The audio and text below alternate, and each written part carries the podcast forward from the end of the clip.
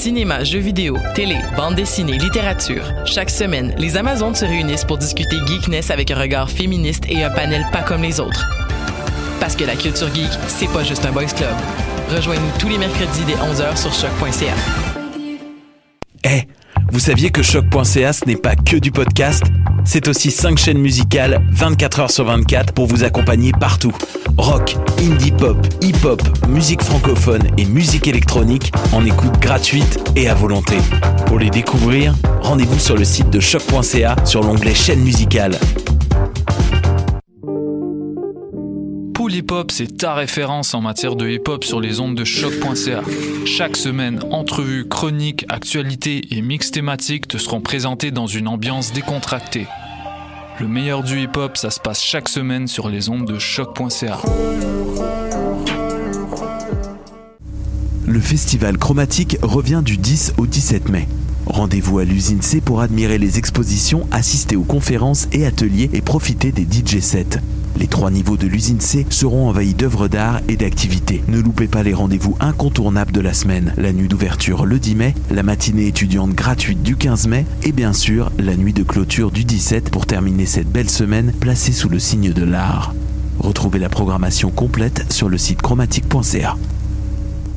ATSAC, quand l'art passe à l'action, vous invite à Cuisine ta ville du 9 au 12 mai à la place des festivals du quartier des spectacles. Un grand événement artistique et social, gratuit et ouvert à toutes et à tous. Pour rencontrer plus de 80 personnes, immigrantes et réfugiés qui composent le tissu social de Montréal. Parcours d'art, conférences, témoignages, expositions, rencontres bouleversantes, le temps d'une soupe. Une expérience multidisciplinaire qui fait écho aux grandes questions d'actualité et questionne sur la place des immigrants politiques, économiques et climatiques dans la société d'accueil. Visitez le atsa.qc.ca pour découvrir toute la programmation. What a Day et c'est Robert Nelson de À la claire ensemble sur les ondes de choc.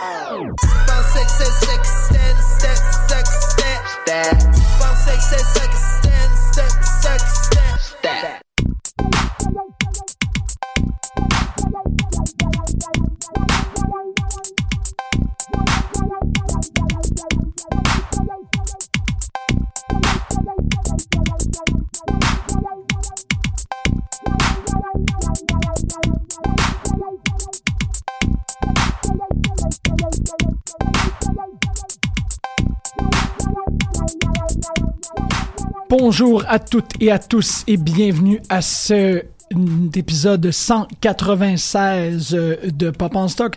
Mon nom est Jean-Michel Bertillon, mais aujourd'hui, j'ai le privilège de pouvoir vous présenter une rencontre qui a eu lieu euh, il y a quelques semaines maintenant avec Laurent de Sutter, qui est un, euh, en fait, qui est un philosophe belge, professeur de théorie de droit à VUB, donc le Vrije Bruxelles.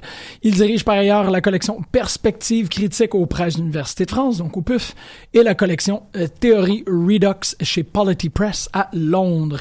Il est aussi membre du conseil scientifique du Collège international de philosophie. Il a récemment publié deux œuvres assez intéressantes. La première, Jack Sparrow, Manifeste pour une linguistique pirate, qui euh, est dans la collection Fabrique des héros euh, des impressions nouvelles. C'est une toute nouvelle collection qui a euh, qui va se, se, concentrer sur certains personnages de la culture populaire. Donc un sur Jack Sparrow et un sur Dracula et un Batman qui s'en vient si je me rappelle bien. Et l'autre œuvre assez importante et intéressante pour vous euh, tous et toutes, c'est Qu'est-ce que la pop philosophie euh, dans la collection hors collection des presses Université de France? Euh, sans plus tarder, je vous envoie à Antonio et Laurent qui discuteront du parcours de la pop philosophie. Bonne écoute tout le monde.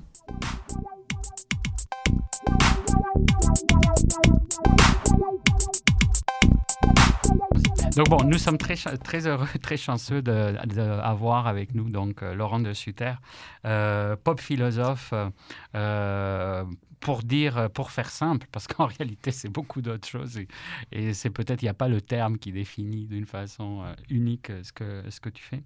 Euh, et, euh, et, donc, on, a, on a la chance dans, cette, dans ce type d'émission qui est consacrée à la figure d'un penseur sur la culture pop. Et je dirais qu'on a doublement la chance parce que la perspective que tu apportes est, au fond, très différente de ce qu'on fait d'habitude, nous, à Pop, en, Stock. Et c'est justement ça qui est, euh, qui est très enrichissant. Et je pense que c'est justement ça qui peut être très utile et euh, qui peut ouvrir euh, beaucoup de, perspectives, sinon de dimensions et peut-être même des, des vocations aux gens qui, qui nous écoutent. Alors, Laurent, tu es né à Bruxelles, qui est quand même une des grandes villes de la culture populaire et sans doute une des grandes villes de la culture populaire francophone. Et est-ce que d'emblée, tu penses qu'il y a quelque chose qui se joue là dans cette, euh, dans cette naissance dans une ville quand même marquée par la culture populaire?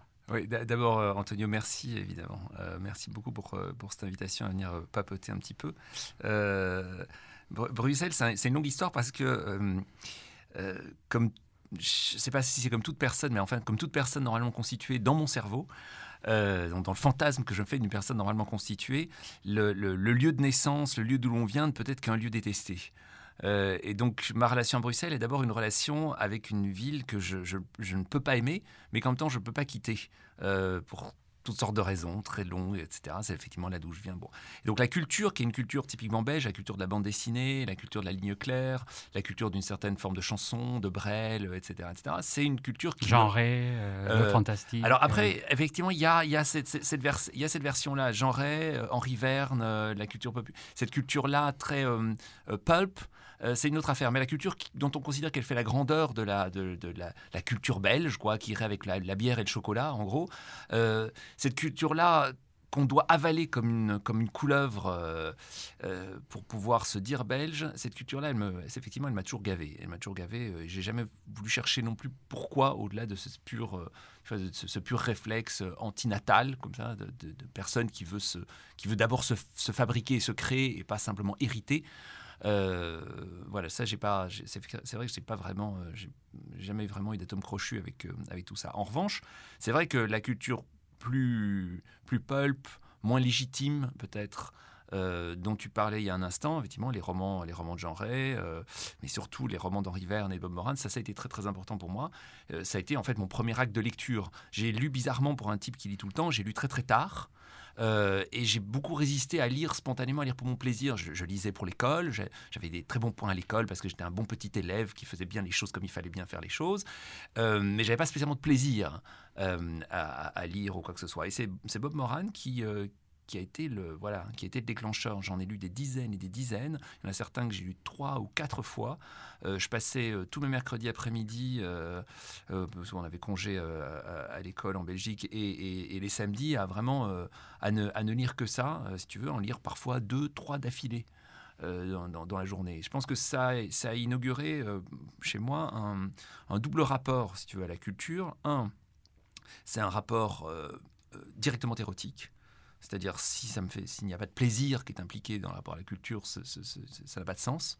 Et un rapport euh, boulimique, c'est-à-dire un rapport euh, euh, basé sur l'exploration d'une multiplicité bouillonnante et d'une multiplicité qui fait monde et dont le premier, premier réflexe ou premier axe, c'est de fabriquer dans ce monde une espèce de cartographie, étant donné que par cartographie aussi, il faut entendre discernement entre espaces. C'est une manière de dire, bon, ce monde qui existe en dehors de moi, eh bien, il y en a une partie dont j'ai envie de dire que c'est ma partie, que c'est l'endroit que moi j'ai envie d'habiter. Tu vois, alors avec, ça commence avec évidemment avec Bob Moran, puis ça, continue sur la science-fiction, euh, sur la sur la fantasy, sur le jeu de rôle que j'ai beaucoup que j'ai beaucoup pratiqué, sur la musique sous toutes ses formes, de la musique classique euh, au jazz, je suis batteur, au, jazz, au heavy metal, euh, etc. Jusque, je ne sais pas moi, les, cocktails et le vin.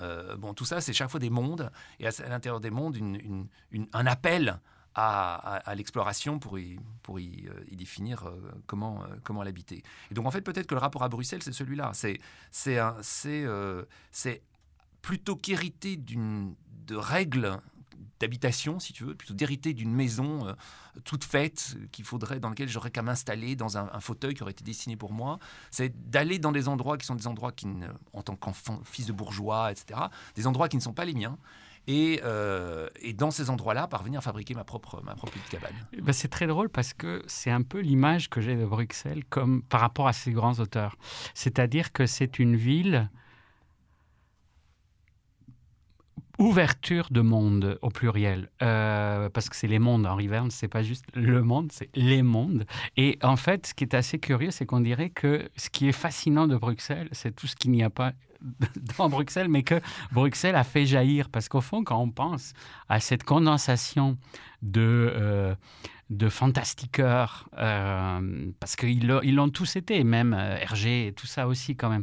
Donc euh, quand on pense à cette haute concentration de fantastiqueurs qui sont comme un peu en train de se rêver ailleurs que, que, Bruxelles, bon, on peut évidemment penser aussi à Henri Michaud, tout ça, mais c'est quand même intéressant, c'est comme une, une, une, une, navette de lancement de, spatial, c'est qu'on dirait que de Bruxelles, il y a quelque chose qui jaillit dans l'envie de s'en extraire. Et euh, et que ça ait pris cette forme, au fond, euh, si l'on pense en termes de, condensation, euh, c'est quand même beaucoup plus fort qu'à Paris, par exemple, qui, elle, est une ville-monde au sens qu'il y a déjà le monde dans Paris.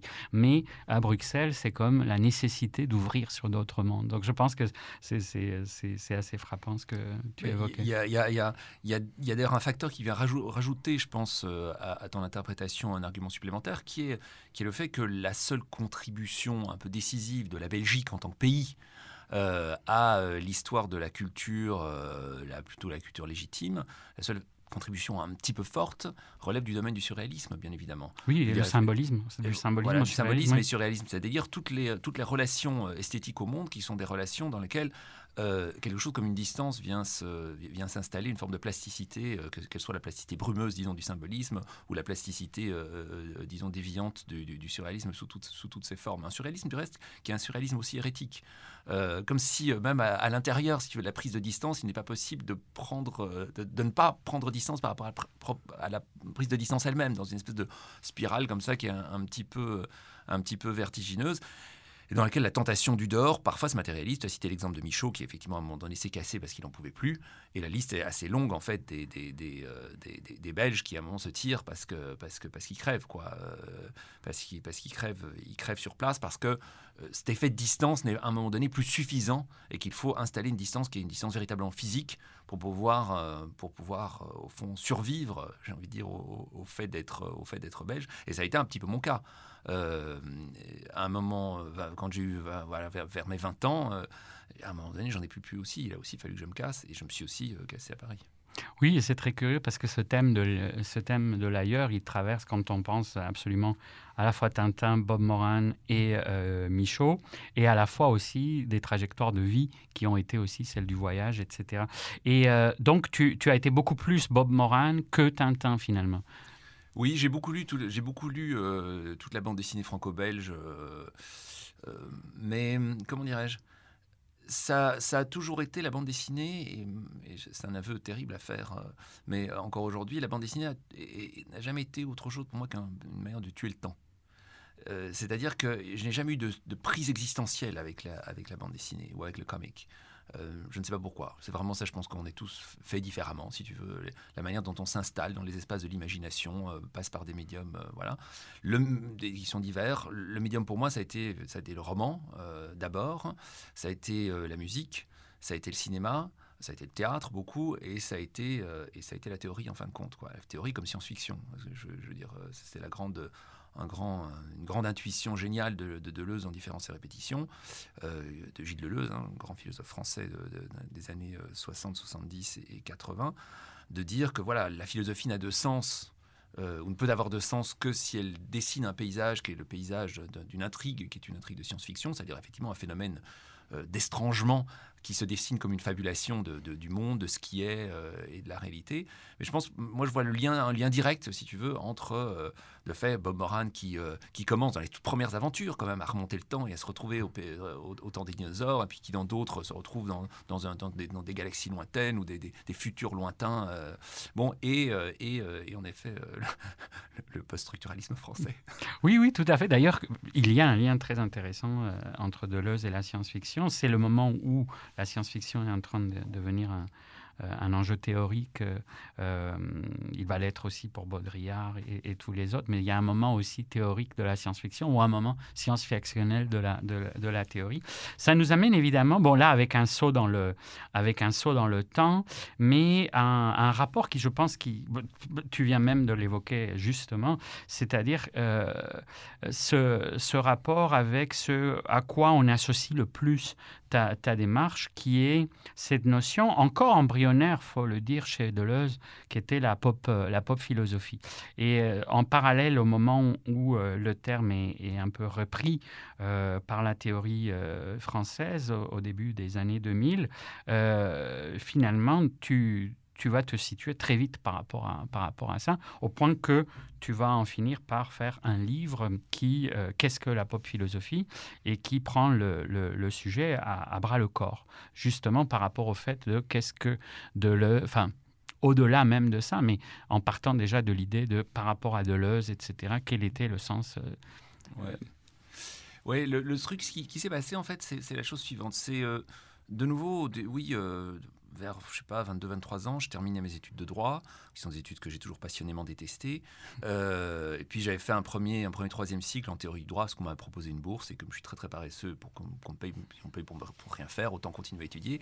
C'est comme ça que j'ai décroché une thèse de, doctorat, parce qu'on me payait pour, euh, pour, pour, me payer pour ça, et ça, ça me permettait de, pouvoir voilà, faire, faire, faire mon truc. Donc je, donc je terminais mes études, je terminais mes études de droit et en, parallèle je faisais toute une série d'autres choses, euh, outre faire de la musique, euh, faire de écrire euh, des choses qui s'apparentent au domaine de la, de la poésie, une poésie un peu expérimentale comme ça, un peu constructiviste. J'ai aussi passé beaucoup de temps à faire de la critique, de la critique de cinéma et de la critique rock. Voilà pendant pendant près de dix ans, un peu moins de dix ans, j'ai écrit pour un, mensuel belge qui s'appelait Riffraff, qui était une espèce d'un rock belge comme ça. bon, euh, et, j'étais en charge là-bas, euh, dans ce magazine qui était très pop-rock, euh, propre sur lui, pré-hipster si tu veux. J'étais en charge du truc dont personne ne voulait, à savoir le heavy metal. du coup, sous toutes ses formes, hein, ce qui allait du AOR à la, Toto, si tu veux, jusqu'au plus obscur grindcore ou, black metal, black metal de Göteborg. Enfin bon, j'étais en passant par le, le, métal progressif et tout ça. Et, c'est, disons, ce que je faisais comme critique euh, musicale dans cet espace qui était un espace de liberté totale, c'était fabriquer une forme de textualité un peu expérimentale, si tu veux, de dire, ok, personne va lire de toute façon mes chroniques parce que c'est pas le lectorat, donc je, vais me servir de chaque euh, disque comme d'une opportunité pour dire un truc. Parfois juste raconter une scénette, euh, je vois quelque chose à la terrasse d'un café que je raconte et puis j'expédie le disque en une phrase à la fin de mon, à la fin de mon texte, soit des petites bribes théoriques, soit enfin des espèces de petits textes comme ça. Il se fait que ces, textes, par un espèce de hasard de circonstances, ont attiré l'attention d'un chanteur euh, pop français qui s'appelle Dominique A, euh, et qui, qui, déteste le heavy metal, il n'en a rien à foutre, euh, mais qui lisait visiblement avec passion ces trucs jusqu'au moment euh, où il en a même écrit lui-même un texte sur mes textes, qui est le premier texte jamais publié sur mon travail, et texte voilà, dont j'ai très longtemps ignoré tout parce qu'il a fallu que je rencontre un jour Dominique A pour qu'il me dise Je suis très honoré de te, rencontrer, ce qui m'a un petit peu liquéfié parce que c'était moi qui étais très honoré de le rencontrer. Et, en fait, bon, bref, il m'a expliqué à ce moment-là, oui, j'avais écrit un texte parce que moi j'écrivais des textes aussi dans la revue de la Fnac en France. Et voilà, dans, dans, dans un de ces textes, j'ai écrit un texte sur toi, qui commençait par Laurent de Suterne, je t'aime vraiment beaucoup, euh, et en disant pourquoi euh, l'objet de mes textes, il n'en avait rien à foutre, mais que les textes eux-mêmes, ça les, le faisait beaucoup rigoler. Et donc, j'étais dans ce, si j'étais dans cette espèce d'espace. De, de, de, recherche textuelle dans lequel, en fait, l'influence première qui était la mienne à ce moment-là, c'était un, critique euh, de la télévision qui officiait dans Libération, un mec qui s'appelle Louis Korecki. Euh, qui est un type qui n'a pas, euh, et c'est un peu triste, qui n'a pas l'importance euh, dans le monde des, images animées, l'importance qu'a un Bazin, qu'a un Danet, qu'a un Bonitzer, etc. Alors que pour moi, Louis Korecki, c'est vraiment le type qui, au tournant des années 2000, a bouleversé euh, la compréhension des images et de l'histoire du cinéma qu'on pouvait avoir, enfin que pouvaient avoir ceux qui le lisaient ceux qui le, suivaient. C'était des critiques, là aussi, complètement arbitraires, d'une mauvaise foi totale. très souvent, il ne parlait pas non plus des films dont il parlait dans, dans, sa colonne, mais quand il avait une intuition, c'était une intuition qui était immédiatement une intuition qui, qui, mettait tout en, en, porte-à-faux et qui euh, remettait tout en perspective. Et je pense que, euh, comment dire, le mouvement que, que j'ai fait d'une certaine manière vers, euh, vers, la, vers la pop philosophie, vers Deleuze, vers la, la, théorie de, de, la pop culture et vers euh, la manière dont la pop culture peut s'intégrer dans un mouvement théorique, vient directement de ce rapport très matériel, si tu veux, aux choses, c'est-à-dire de faire de la critique, mais de ne pas avoir envie de faire de la critique. Au sens où ne pas avoir envie de donner des points, en gros. Il n'y a rien de plus absurde que donner des points à des œuvres. Et quand on fait de la critique tous les jours, je pense qu'à un moment donné, on se rend compte de ça. Et qu'on se dit, non, il faut que ces petits textes de 300 signes, vraiment ridiculement petits, puissent devenir, même de manière ultra embryonnaire, euh, la porte d'entrée vers autre chose qui n'est pas simplement de l'ordre du jugement. Et en fait, ce que Deleuze, c'est pour ça que Deleuze m'a beaucoup, m'a beaucoup, euh, m'a beaucoup frappé, Deleuze auquel j'ai été un peu biberonné quand j'ai fait ma thèse de doctorat un petit peu plus tard, parce que voilà, c'était euh, Isabelle Stenger, c'est Bruno Latour qui était, euh, qui était dans mon environnement direct, et donc voilà, j'ai dû, j'ai dû en bouffer du Deleuze, mais j'en ai bouffé avec beaucoup de plaisir, et ce que j'ai trouvé dans Deleuze, quand il parle de pop philosophie, c'est véritablement cette chose-là, c'est une manière de soutenir le, le regard dans n'importe quel exercice, que ce soit l'exercice de la critique rock, que ce soit simplement dans l'exercice de la consommation personnelle d'objets culturels, de, soutenir le regard pour en finir d'une certaine manière avec la critique, c'est-à-dire en finir avec cette espèce de suprématie du regard du sujet hérité de l'esthétique moderne, enfin hérité de l'esthétique kantienne et de la critique de Diderot, la critique des salons d'art, euh, c'est-à-dire cette manière d'équiper les individus d'un dispositif qui fait que les individus sont toujours les plus forts par rapport à ce qu'ils regardent, à ce qu'ils écoutent, à ce qu'ils goûtent, euh, à ce qu'ils voient. Et ça, vraiment, ça, c'est un, un, machin qui m'a toujours gavé parce que le, le, le narcissisme, la personne qui se donne le droit, si tu veux, d'être plus fort que ce qu'ils regardent, je trouve ça dégueulasse. Je trouve ça dégueulasse parce que tu as un objet, tu vois, il y a un album de Martine sur la table, euh, il y a, tu vois, c'est des objets qui, qui, existent en soi et d'une certaine manière imposer le regard critique sur ces objets, c'est en leur dénier la possibilité de faire autre chose que ce qu'on veut qu'ils fassent. Et Deleuze, avec l'idée de pop philosophie, voulait, je crois, ouvrir à une dimension des objets, une dimension des œuvres, dans lequel ce sont les œuvres elles-mêmes qui décident et pas nous. Et nous, la seule chose qu'on peut faire, c'est d'une certaine manière, c'est galoper derrière et suivre et essayer d'attraper quelque chose, étant donné qu'en suivant, en galopant derrière, en essayant d'attraper quelque chose, c'est nous-mêmes qui sommes transformés et nos catégories de regard qui sont évidemment transformées avec elles. Bon, ça, c'est le, si tu veux, c'est le regard, c'est le, c'est, ce que, c'est ce que j'en ai appris. Après, euh, très concrètement, dans le cas de, dans le cas de Deleuze, le, la petite histoire, si tu veux, c'est on est au début des années 70. Deleuze vient de publier avec Gattari ce livre, euh, avec Félix Gattari, son grand copain, un livre qui fait une date, très importante dans l'histoire de la pensée, des sciences humaines, de la psychologie de la seconde moitié du XXe siècle, un livre qui s'appelle Anti-Édipe, dans lequel il casse la, psychanalyse, euh, il, en appelle à une espèce de libération pulsionnelle, à l'invention d'un ce qu'il appelle un corps sans organes, enfin toute une série de, toute une série de choses de cet ordre-là. Et, et à cette occasion, il devient une espèce de petite star. Il devient une star et les gens commencent à s'intéresser à lui. Et donc des livres commencent à sortir sur lui. Il y a un premier livre qui commence à sortir sur lui, signé par un, ancien mec qui, voilà, qui tournait un petit peu autour des cercles intellectuels de l'époque, qui s'appelle Michel Cressol.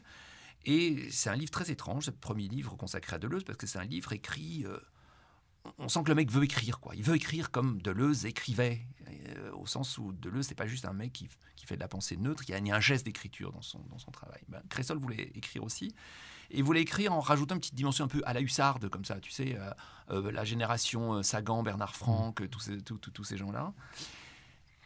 Et dans lequel, voilà, il, il, je vais pas dire qu'il insulte Deleuze, mais il lui en balance quand même pas mal dans la figure. Il a le culot à la fin de dire, Gilles je veux que tu me fasses une, une postface à mon livre. Ah, Deleuze, il est un peu estomaqué, euh, mais bon, il fait très bien. Tu veux une postface bah, Tu vas la voir, mon coco. Et il lui a écrit une postface qui a été ensuite republiée euh, sous le titre de Lettre à un critique sévère, dans laquelle euh, voilà, il faut une paire de gifles au, gamin, à sa manière justement de juger en permanence et d'attribuer à, Deleuze cette position de diva, de le traiter de Greta Garbo avec ses ongles longs. bon.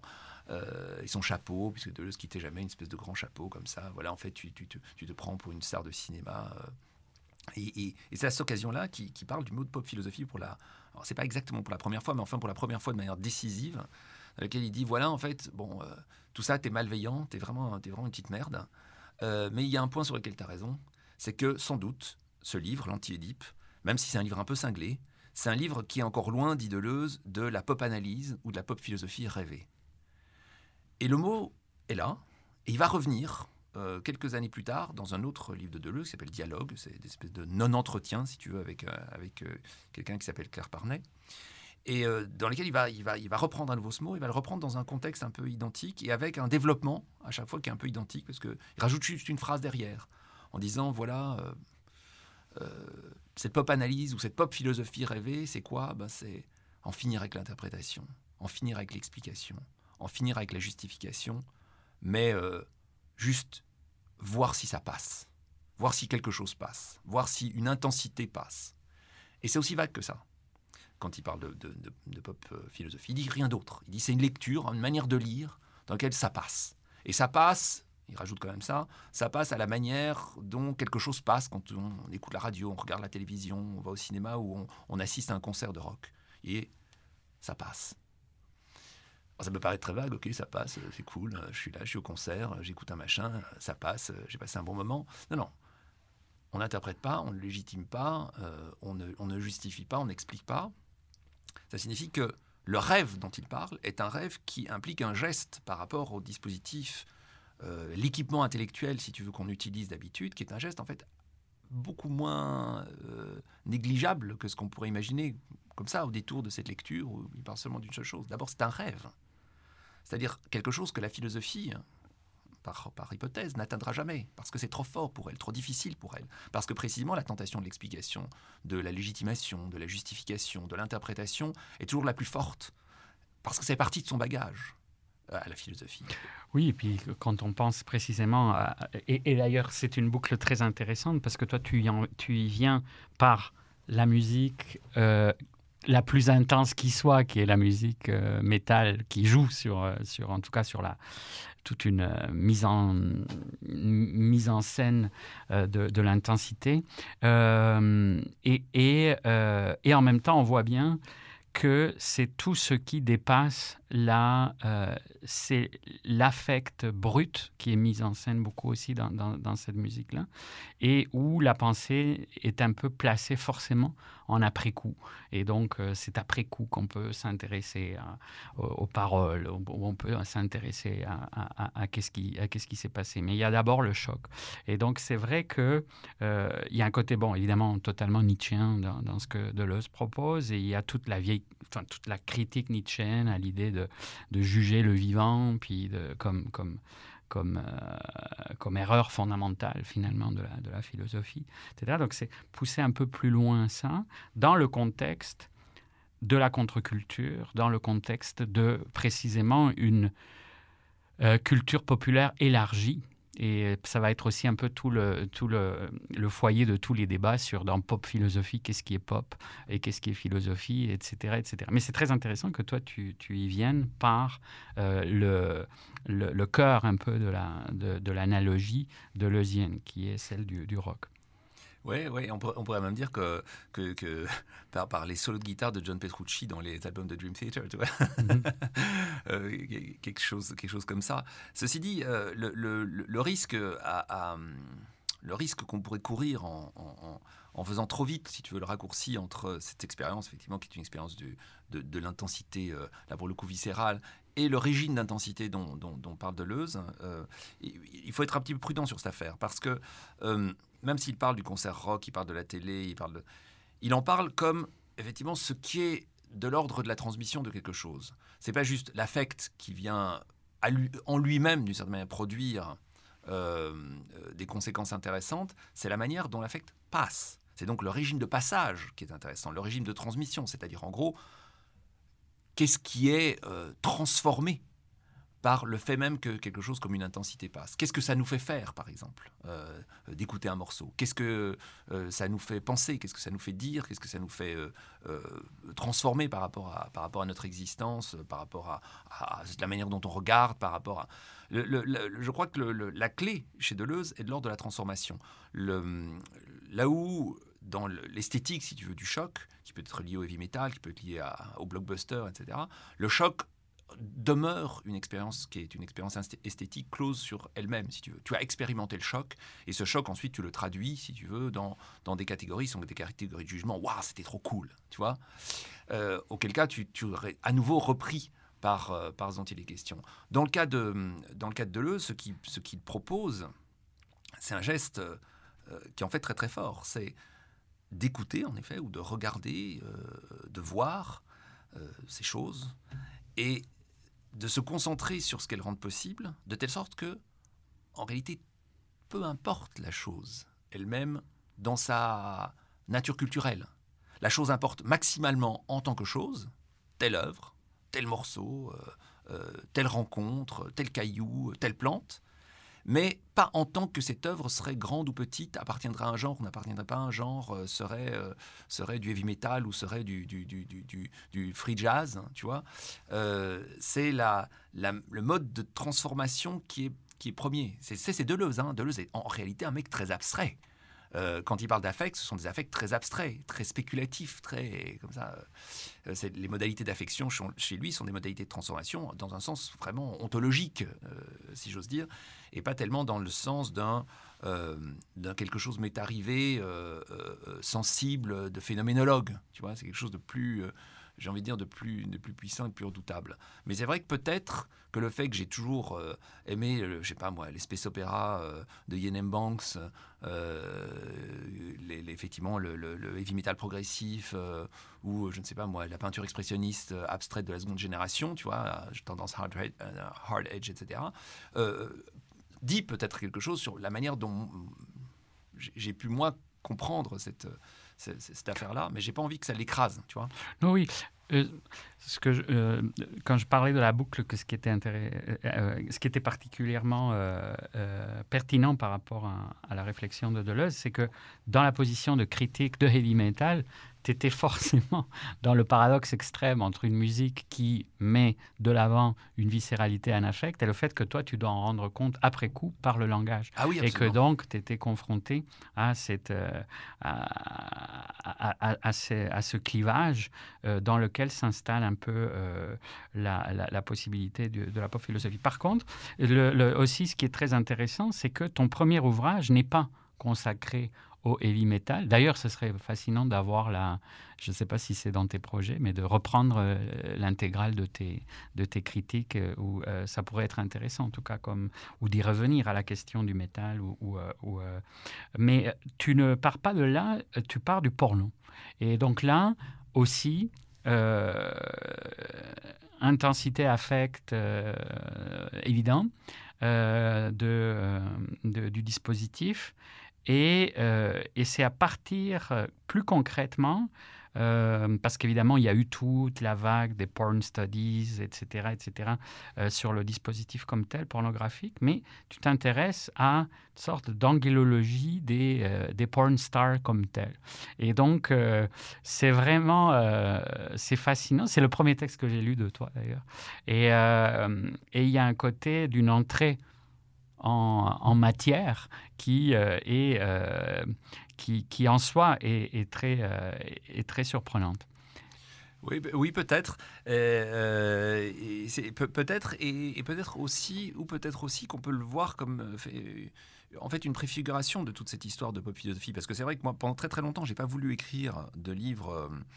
Euh, comment dirais-je, programmatique, tu vois, ou de livres qui fait que de la théorie, euh, de la théorie comme ça un peu tout seul, tu vois, qu'est-ce que la pop philosophie? Alors on explique ce que c'est que la pop philosophie. Mais j'ai toujours voulu justement commencer par l'objet, puisque c'est l'objet qui décide, enfin la chose qui décide, l'image qui décide. Euh, je, faisais de la pop philosophie et, parce que j'en faisais, j'avais pas du tout envie de la, théoriser parce que la théoriser c'est déjà plus en faire. Mais à un moment donné, le malentendu est tel qu'il a bien fallu que je, je, crache d'une certaine manière ce petit euh, euh, que je crache ce, petit bouquin. Pour moi, ce, dont il était question avec le, avec le porno justement, c'était je faisais de la critique rock, mais je faisais de la critique de cinéma aussi. Euh, et, quand on s'intéresse un peu aux franges du monde du cinéma, tu vois, le, je sais pas, le cinéma de kung-fu, euh, enfin, le, le cinéma de Hong Kong, euh, les giallo, les, bon, toutes choses que tu connais évidemment remarquablement bien, on se retrouve très très vite confronté à une réalité sociologique. euh, identique d'ailleurs dans le monde de la pop, tu vois, en fait, les, gens qui, les fans de heavy metal sont aussi snobs que les plus snobs des fans de, de- des fans de, de, pop euh, pro- propre sur elle. Et c'est la même chose dans, dans, le- dans le domaine du cinéma B ou du cinéma Z ou du cinéma, des cinémas dits de genre. Il y a le même snobisme, d'une certaine manière. C'est les mêmes.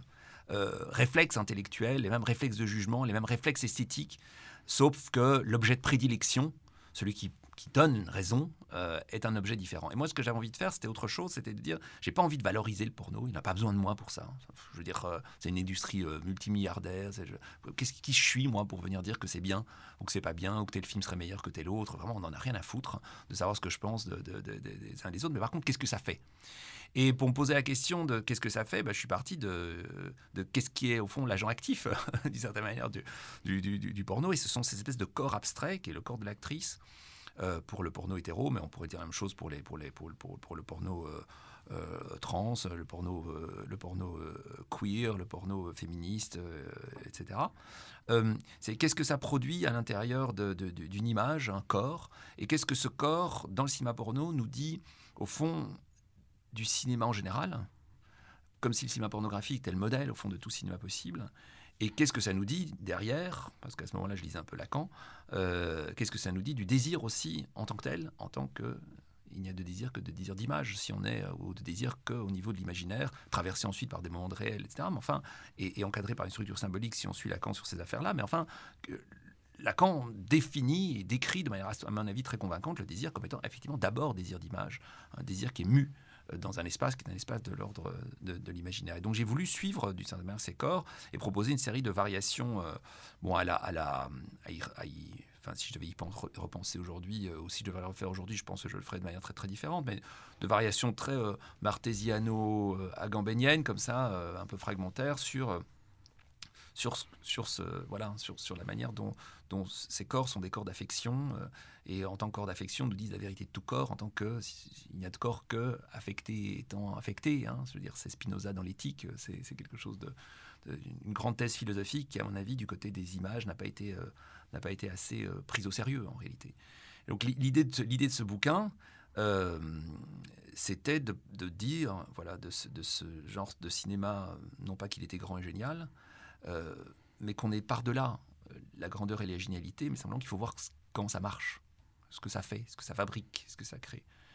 Bon, après, il y, a- des petites anecdotes un peu comiques sur, sur cette affaire, parce que c'était mon premier livre, euh, donc on est en 2007, euh, la, fin, la date de publication, donc je l'ai écrit un petit peu avant, j'avais 27 ou 28 ans, et j'ai- je, voilà, je- j'étais pas vraiment très introduit dans, dans ces trucs-là, je faisais ma thèse de doctorat en droit, bon, et donc j'ai rencontré quelques personnes, notamment des critiques de cinéma euh, qui, étaient critiques de cinéma porno, et j'avais aussi rencontré à l'époque euh, l'homme qui programmait le porno pour Canal+ en France.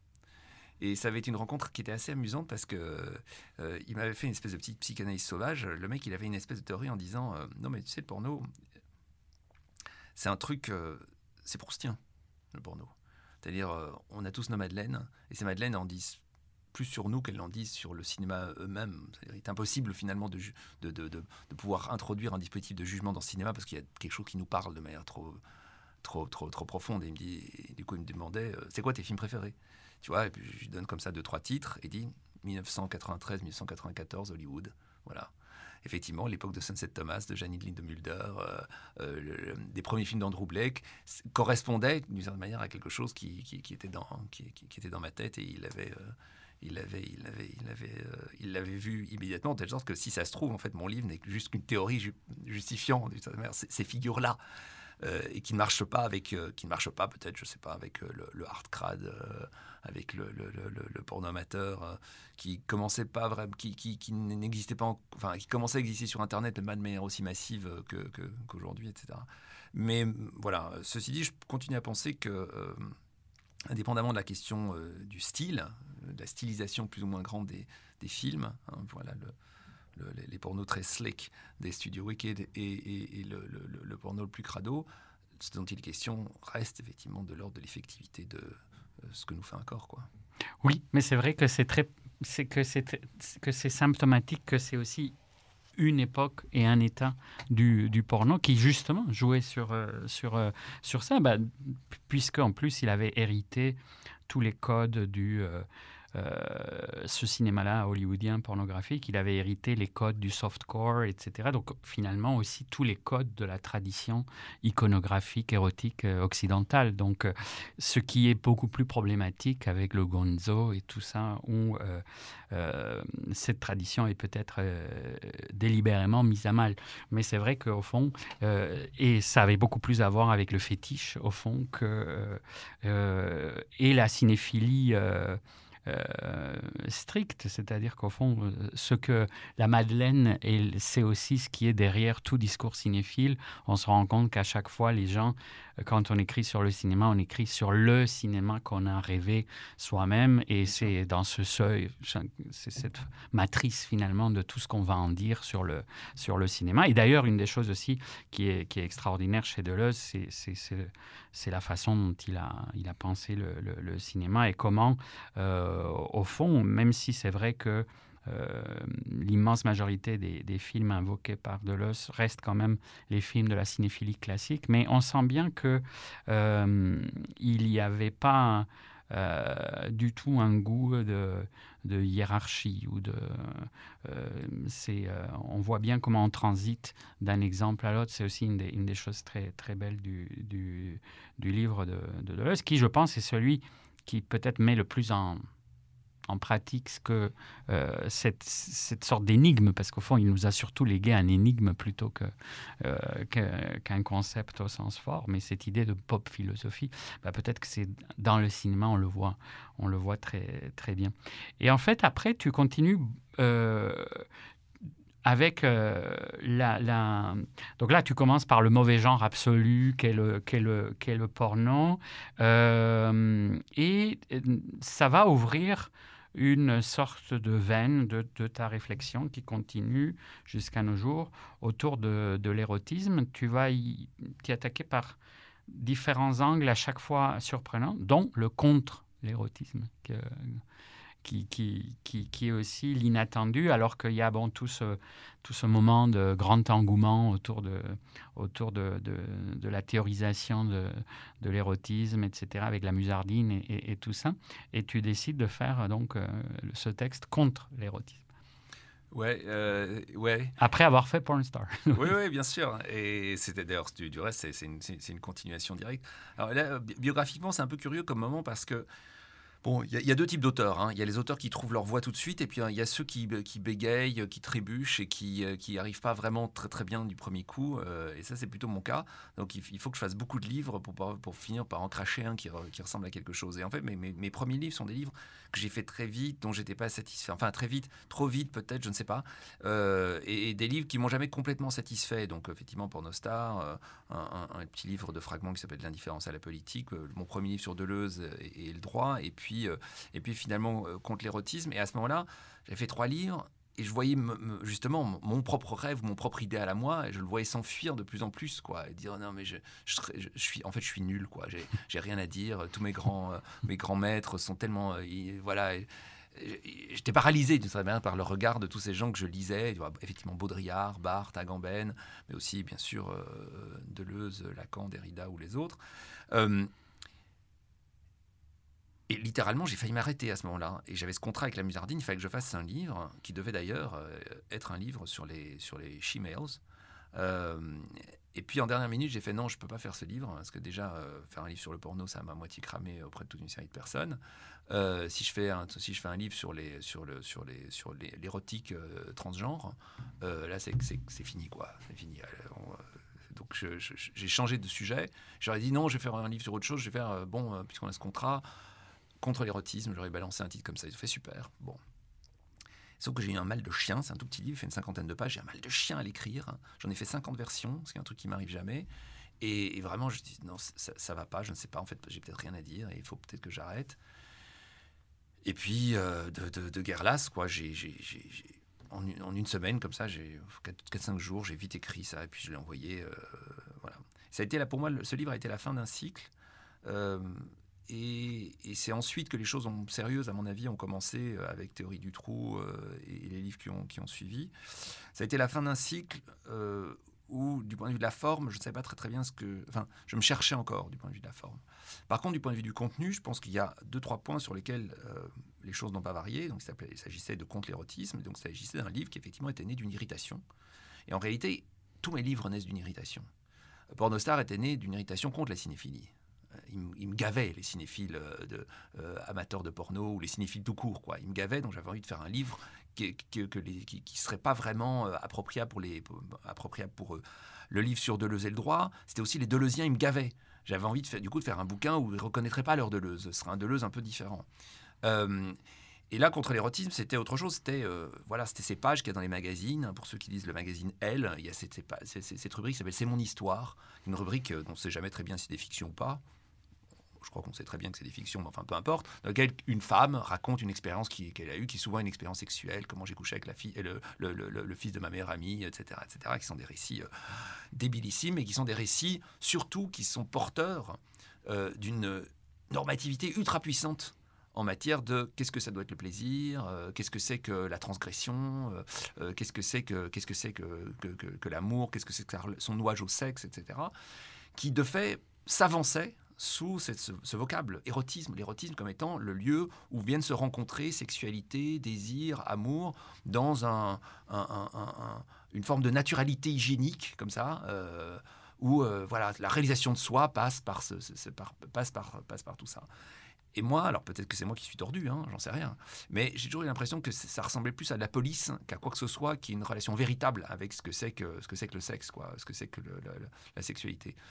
Et donc j'ai fait ce livre contre l'érotisme, qui est un livre pour la pornographie en l'occurrence, euh, c'est-à-dire un livre contre l'érotisme en tant que programme pour une vie épanouie, hein, c'est le self-help du cul quoi, et euh, pour la pornographie en tant que euh, presque, presque au sens benjaminien du terme quoi, en tant que exploration ouverte du catalogue infini des perversions.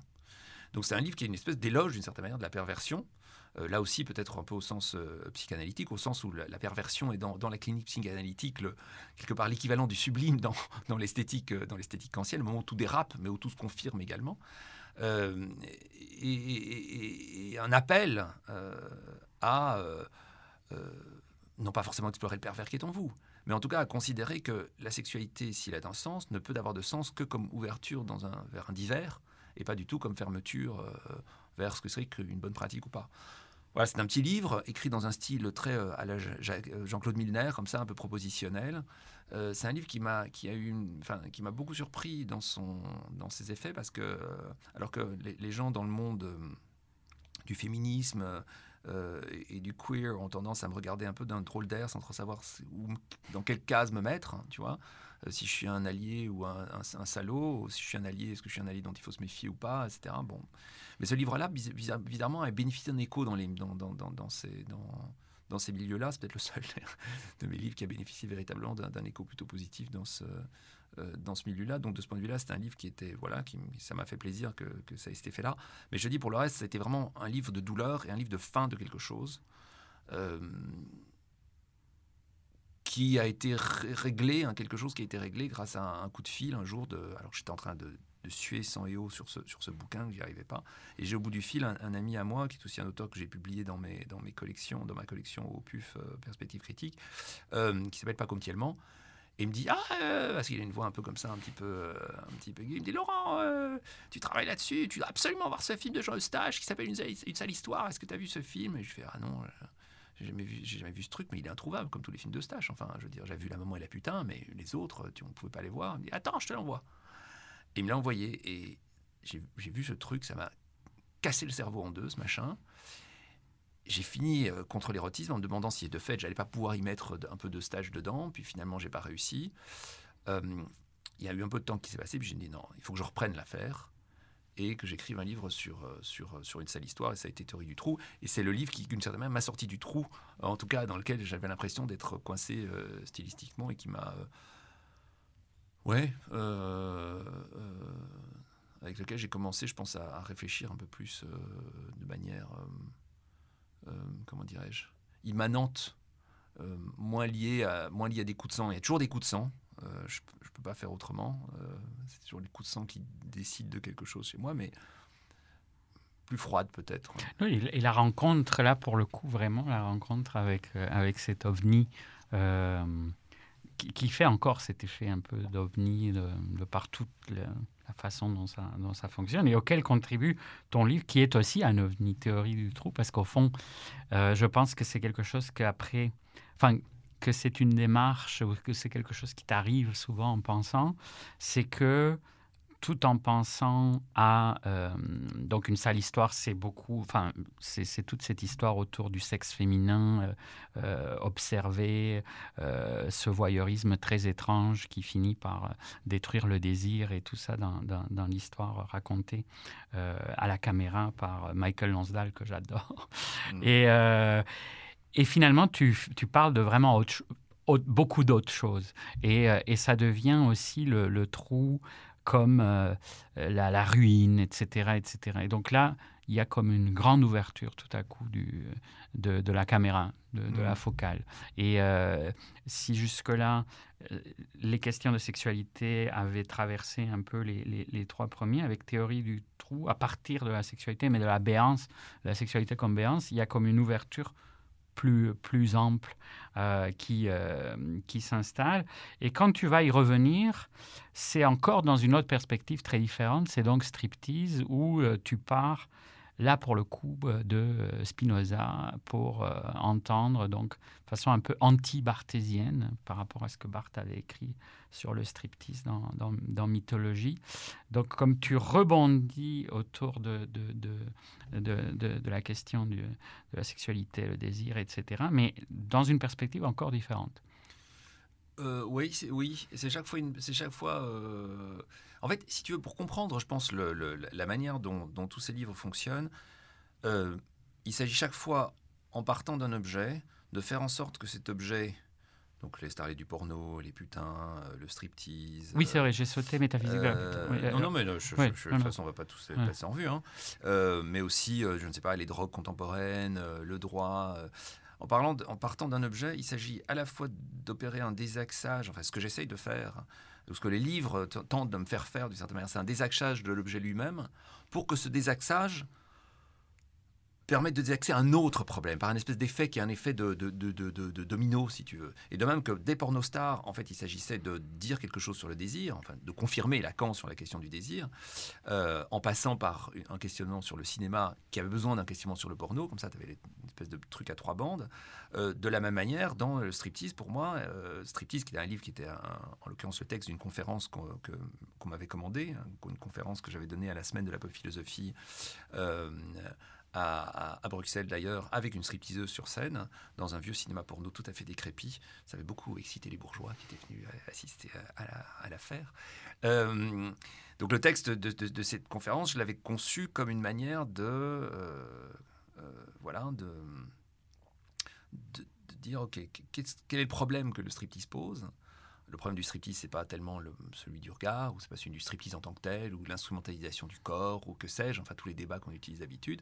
Ce qu'il nous dit, c'est qu'il nous dit quelque chose de fondamental sur l'histoire de l'art, sur l'histoire de l'art occidental, et euh, en, part- en particulier sur les métamorphoses que cette histoire de l'art connaît, euh, avec, euh, que connaît avec la modernité, quoi. C'est-à-dire le moment où s'inscrit dans l'histoire moderne de l'art la nécessité pour l'art de se réconcilier un tant soit peu avec la vie. Et de fait, ce que fait Barthes dans son fameux article des mythologies sur le striptease, c'est il dit ah le striptease euh, à une époque très particulière, on est en 1953, c'est l'époque où à, à Paris euh, le striptease est légal hein, et se multiplie, c'est une espèce de mode le striptease À Montréal. et, se, et se multiplient euh, les, les- les concours de striptease amateurs qui ont été euh, interdits ensuite. Euh, ils se multiplient et Barthes va en, voir ou il va lire des journaux, des articles à propos de, à propos de, ces, euh, de ces spectacles. Et euh, il écrit ah, euh, ces spectacles qui sont souvent, qui essaient de se donner pour de l'art, justement, qui essaient de se donner pour quelque chose un peu, un peu chic, façon Crazy Horse, euh, qui avait été créé quelques années auparavant.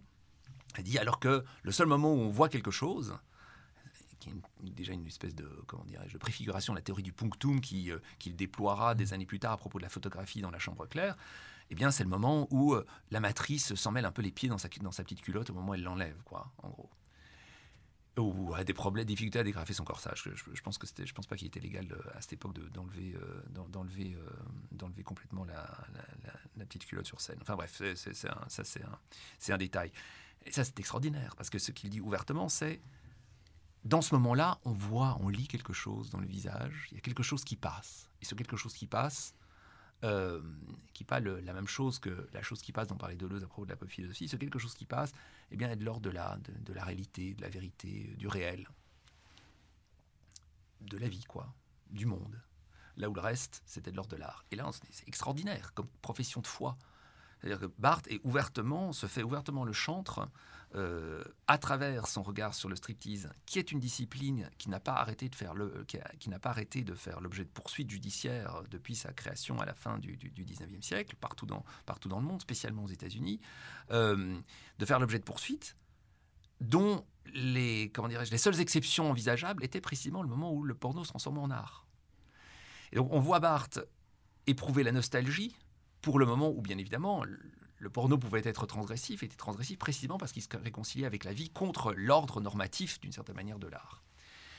Et ça m'a fasciné, je me suis dit, tiens, c'est drôle ça, parce que c'est vraiment un réflexe. Hein, on va, encore aujourd'hui, on se promène dans les, dans, dans, dans, dans, les expositions d'art contemporain. euh, le- ce sont d'autres formes et c'est d'autres vocabulaires, mais l'idée que l'art doit être directement connecté avec la vie, doivent dire la vie, euh, euh, que ce soit, euh, je ne sais pas, la vie des inégalités aujourd'hui, tout art aujourd'hui est évidemment décolonial, ou dit la vérité de la question du colonialisme ou de la question du, du- patriarcat, ou dit, la, dit, dit la vérité sous le capitalisme ou dans, dans l'anthropocène, d'une certaine manière, se connecte d'une certaine manière avec cette vérité si profondément installée que ce- qu'elle en devient même la vérité, la- l'archi-vérité qui est celle définitoire du moment, l'anthropocène.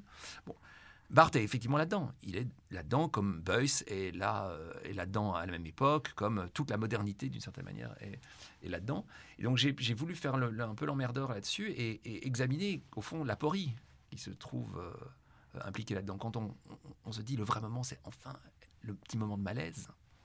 Outre que c'est quand même un sale geste de, voyeur à la con, qui n'est pas foutu d'apprécier ce qu'il qu'il voit sur scène et que c'est le moment où ça va pas que subitement on se frotte un peu, on se frotte un petit peu les, on se frotte un petit peu les mains. C'est surtout une impossibilité de voir l'apport fondamental qui est, qui a à vouloir absolument imaginer un art qui soit intégralement adéquat à la vie, puisque cet aporie évidemment implique la disparition soit de l'un, soit de l'autre, probablement des deux en même temps.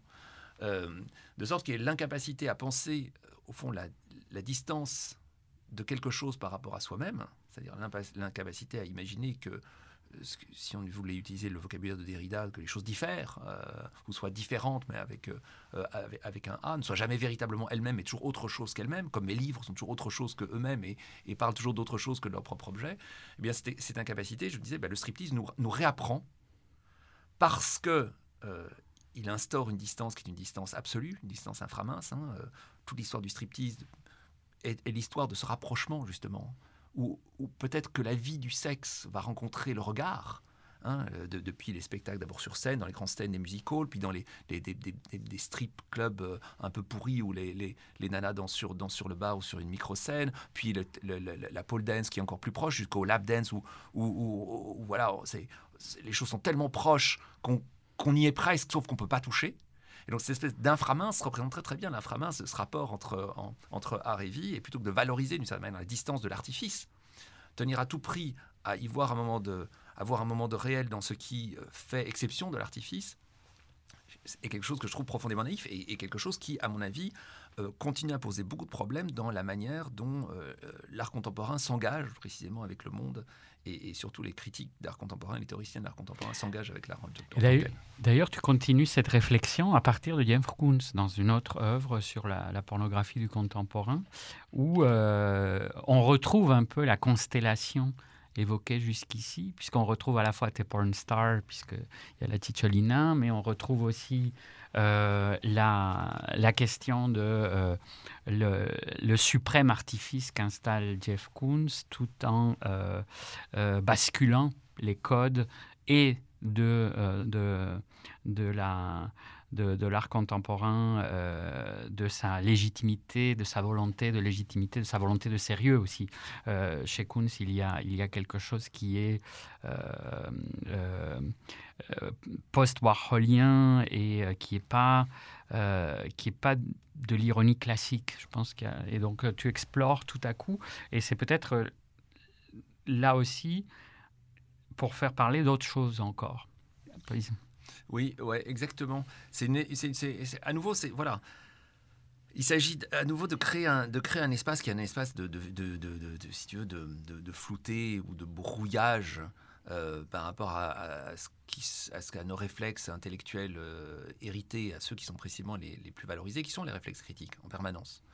Euh, ce qui m'a ce qui m'a intéressé avec avec Kunz, c'est que c'est l'artiste contemporain que tout le monde déteste. Faut le dire, faut dire ce qui est. Tout le monde le déteste, mais en même temps, tout les, foules se pressent aux, expositions. Les collectionneurs euh, les plus riches, parce que les œuvres de Kunz sont monstrueusement riches, parce qu'elles sont monstrueusement difficiles à faire. Donc la matière première implique des, tarifs. Les collectionneurs qui peuvent se les payer effectivement les achètent. Et c'est des collectionneurs en, général qui sont des gens pas très sympathiques. Euh, donc il a, a tout contre lui, le pauvre, le, pauvre garçon. Je me suis dit, tiens, c'est quand même marrant euh, que le réflexe que cet artiste provoque est un réflexe de dégoût, c'est-à-dire à nouveau l'expression, euh, comment dirais-je, d'une subjectivité choquée dans son bon goût, enfin dans son goût esthétique, et qu'on ne se pose pas du tout la question de savoir ce que cette œuvre et à l'intérieur de cette œuvre, peut-être la plus scandaleuse de toute cette œuvre, à savoir son installation qui s'appelle Made in Heaven, dans laquelle euh, voilà, il se met en scène lui-même avec, euh, avec son, celle qui deviendra ensuite son épouse, euh, Ilona Staller, connue sous son nom starlet de porno, la Cicciolina. Donc une, il se met en scène dans des actes qui sont des actes voilà, sexuels explicites, dans un décor un peu comme ça d'Éden, d'Éden très cheap, quoi, kitsch, qui est, qui est en, l'occurrence qui sont des décors de cinéma pornographique et, et, à partir de points de vue et de clichés qui sont des clichés pris par le photographe de plateau enfin le photographe euh, de plateau, le photographe de magazine avec lequel euh, la Cicciolina euh, travaillait effectivement en Italie. Donc c'est vraiment le, langage de l'industrie porno est utilisé de manière directe là dans, ce, dans la, grammaire visuelle d'une certaine manière de cette, œuvre. donc je me suis intéressé à cette, œuvre-là pour, me poser précisément cette question pop philosophique ou cette question pragmatique qui est celle de pas juger, mais faire avec Ou quel, type de conséquences on peut construire avec, euh, un, objet euh, comme celui-là Quel type de regard on peut, fabriquer qui, euh, qui est un regard qui nous... comment dirais-je qui nous permettrait de sortir un peu plus riche de notre relation avec les, avec les objets, de notre relation avec les œuvres, plutôt que de permanence les appauvrir, en fait, les appauvrir au niveau de la pauvreté de nos catégories de, de, de pensée. Euh, parce qu'au fond, le problème, c'est ça. Hein. C'est véritablement notre, notre dimension éthique, euh, sans, avec un, sans H, le, caractère éthique de notre, de, notre regard. On a un regard très petit, très mince. il y a immédiatement le sujet qui veut venir, qui vient bondir dans la scène et, affirmer comme ça son espèce de, souveraineté en disant, euh, en, donnant son, point de vue, dont à nouveau personne n'a strictement rien à foutre. Mais c'est pas grave, ça, n'empêche pas les gens de le, les gens de le formuler. Donc ouais, j'ai voulu faire ce, voulu faire ce livre là-dessus. je me suis rendu compte de trucs vraiment de ouf, quoi. C'est-à-dire quand on regarde, quand on prend au sérieux un objet quel qu'il soit, c'est inévitable qu'on le voit se mettre, se feuilleter, se détailler, s'approfondir, multiplier les couches. Et en fait, même un objet qui à l'époque avait été critiqué de manière verte, mais vraiment d'une violence inouïe par tous les critiques, euh, tous les critiques new-yorkais au moment du premier vernissage de, de l'œuvre en 1990, Hein, qui avait critiqué son caractère arriviste, publicitaire, vulgaire, petit bourgeois, kitsch, euh, etc. On se rend compte qu'en fait, il y a euh, là-dedans des, couches, des couches de référence, bien évidemment. Kunz est un artiste très cultivé. Euh, c'est quelque chose qu'on oublie très, souvent. Et, cette culture s'affiche d'une certaine manière dans, les œuvres qui, qui, qui, citent, qui Monet, qui cite Le Bernin, qui cite Masaccio, qui cite, comment dirais-je, euh, pas Monet, Manet, euh, qui cite euh, Duchamp, qui cite Warhol, etc. c'est un artiste très cultivé, mais surtout le montage de culture qu'il construit et qu'il matérialise dans cette œuvre est un montage qui véritablement opère une relecture profondément novatrice d'une comment dirais-je d'un versant oublié de la modernité, du versant que la modernité critique a forclos sous la toute-puissance de son dispositif de, regard qui est voilà, la modernité, au fond, qui s'inaugure, euh, qui s'inaugure avec Baudelaire, qui s'inaugure avec les passages parisiens, qui s'inaugure avec les marchandises de masse, avec la marchandisation de masse, qui s'inaugure avec, euh, avec les... euh, comment dirais-je, avec les, vitrines de magasins, bon, une modernité auquel certaines personnes ont pu être sensibles, même si c'était de manière difficile. Hein, Krakauer, un peu plus tard, Walter Benjamin dans ses lectures de, dans ses lectures de Baudelaire. Et véritablement, euh, la leçon que j'en ai tirée, en tout cas dans c'est de dire voilà, par rapport à l'histoire de l'art classique, qui est l'histoire faut du respect objectif d'un certain nombre de règles qui sont des règles qui relèvent de l'ordre du style, hein, le grand genre, euh, les différentes figures, les modèles, etc. Chacun se, débrouillant plus ou moins pour arriver à, incarner un, cahier des charges, qui est un cahier des charges objectif, parce que directement lié à des significations qui sont des significations mélangeant euh, théologie euh, et, et mondalité, politique et, et, et vie sociale.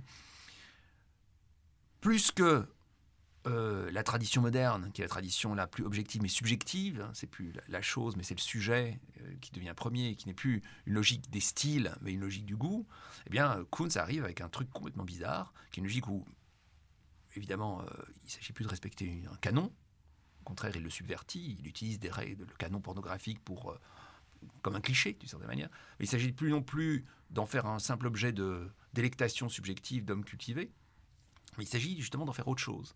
Et ce que dit Kuhn est un peu tarte, peut-être, pour nous, à nos oreilles. Il dit, euh, lui, ce qu'il veut, c'est que ça rende heureux.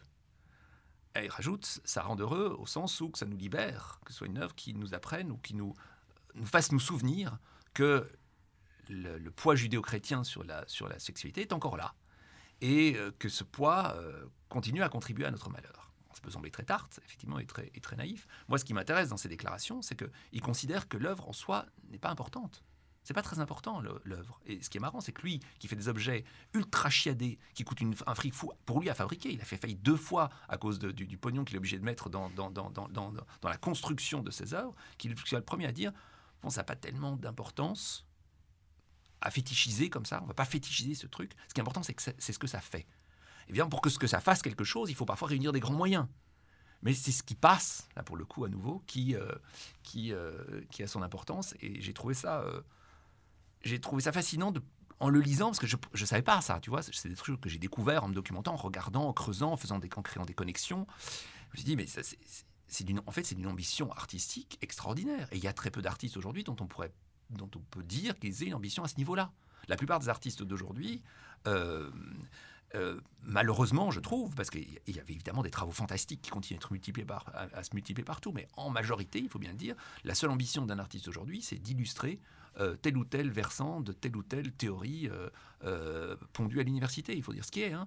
Faire une note de bas de page de, Judy Butler, de Achille Mbembe, euh, ou, de, je, je sais pas, de n'importe qui. Quoi. On a toujours, ou de Bruno Latour. voilà. On a l'impression que les artistes aujourd'hui ne font plus que illustrer les théories et que eux-mêmes n'ont plus l'intention de d'inventer d'une certaine manière des théories entre guillemets nouvelles, c'est-à-dire des manières nouvelles de voir le monde. Euh, voilà. Alors en disant ça, je, je- sais que ça, bon, ça peut sonner très réactionnaire peut-être, mais je tiens à préciser qu'il ne s'agit pas de réaction du tout. Je ne dis pas que l'art d'avant faisait les choses mieux qu'aujourd'hui. Pas vrai du tout. Je ne pense pas du tout que ce soit le cas. Donc je n'ai pas du tout la nostalgie, euh, si tu veux, de, du, du- la nostalgie de, pas, de l'art moderne ou de l'art classique. ou de Pas du tout. Je suis très très conscient et, et j'ai beaucoup d'appétit euh, pour l'art d'aujourd'hui, mais je tiens que cet appétit est très souvent déçu parce que c'est un art qui a des chances prodigieuses. On vit dans un monde qui est un monde dans lequel il y a beaucoup de choses à faire quand même, mais qui fait très peu de choses de ces choses, euh, de ces choses qui seraient des choses à faire. Et ça m'a fait rire d'une certaine manière que l'artiste le plus détesté soit celui qui peut-être en fait le plus. Oui, et puis ça, c'est un, c'est un paradoxe qui accompagne tout à fait la, la démarche que, que tu as. Puis finalement, c'est aussi par, par rapport au mauvais genre qui revient très, très, très souvent dans, le choix des objets, la volonté d'un mauvais objet.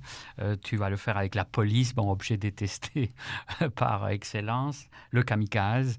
Euh, et tu reviens aussi euh, à la culture pop d'une autre, par un autre billet totalement différent.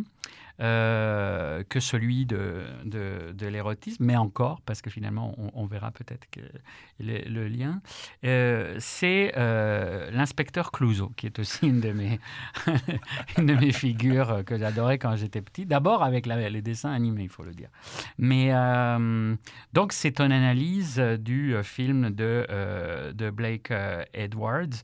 L'inspecteur, en français, c'est que c'est. C'est quand l'inspecteur s'en mêle. Quand l'inspecteur s'en A mêle, Shot c'est in the dark. Ouais, c'est ça. Et, euh, et tout à coup, euh, là, bon, c'est un autre versant de ta réflexion. Tu l'as dit, il y a tout- toute ta, ta carrière euh, en tant- par rapport à la philosophie du droit, etc., etc., qui, qui, où tu as fait donc l'ouvrage sur la magie et le droit, sur la police aussi. Et donc, c'est comme un autre versant, un peu différent de celui qu'on a exploré jusqu'ici. Évidemment, ça fait partie de ton œuvre au complet. Mais là, tout à coup, un objet, lui aussi, euh, singulier, ça fait quand même partie des films qui n'est pas considéré euh, euh, tout à fait canonique. C'est une partie de la comédie qui a toujours, bon, le genre aussi lui-même dans son ensemble, très souvent euh, considéré comme un mauvais genre, surtout dans ses versants les plus populaires, c'est-à-dire les plus burlesques, les plus slapstick, etc., etc. Et tout à coup, à travers ça, tu pars sur une réflexion justement sur la police, mais la loi aussi, etc. Ça, si tu veux, c'est, ça, c'est une, c'est encore. Je, crois qu'en fait, Deleuze a une, influence sur moi beaucoup plus profonde que ce que je, serais prêt à, admettre, parce qu'en réalité, quand j'ai fait mon premier livre sur Deleuze, euh, euh, donc sur Deleuze et le droit, sur la, pensée du droit de Deleuze, on pourrait difficilement imaginer que Deleuze soit, voilà, c'est pas immédiatement l'image qui nous vient en tête quand on parle de Deleuze. On pense, euh, euh, je ne sais pas moi, euh, événement, on pense déterritorialisation, on pense, je ne sais pas moi, corps sans organes. Enfin, on pense à tous ces, tous ces concepts un petit peu fous, mais on pense pas forcément au droit. Pourtant, il y a une réflexion très très puissante, très articulée et de très longue durée sur, sur le droit chez Deleuze. Et en travaillant, en travaillant ce, ce- sujet, en allant ch- piocher dans toute son œuvre les petites bribes qui permettent de reconstituer en fait le véritable système du droit de Deleuze, parce qu'il y a un système du droit de Deleuze, j'ai réalisé qu'un un volet important pour lui, euh, le volet, disons, critique du droit, il y a un volet clinique, effectivement, de fabrication de quelque chose, à nouveau, de nouveau cette dimension pragmatique du faire, mais il y a, aussi un volet critique au sens de faut d'abord casser un petit peu deux trois trucs avant de pouvoir euh, de, remettre la machine en marche d'une certaine manière. Et dans ce volet critique, il accorde une place très importante au comique. Et il ramifie, il opère tout un, sy- une espèce de système du comique euh, à l'intérieur de la, à l'intérieur de l'espace du droit en définissant voilà le, comique sadien, hein, le comique de Sade qui a qui développe cette juridicité du pacte. Euh, le comique euh, euh, Ma- de Sacher-Mazor qui développe cette juridicité du contrat, mais aussi le, comique euh, qu'on trouve chez, chez, chez- Kafka dans l'accord, d'une certaine manière dans le- dans le- dans- l'accord, dans, dans la fameuse la fameuse la fameuse nouvelle de Melville, euh, euh, le scribe.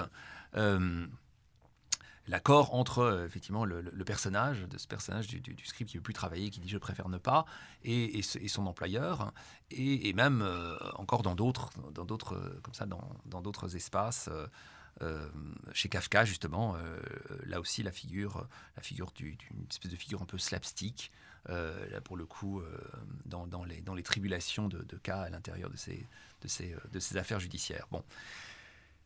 Et ça, je crois que c'est resté chez moi, c'est-à-dire l'idée que fondamentalement, euh, le pouvoir, la loi, euh, est de l'ordre du comique.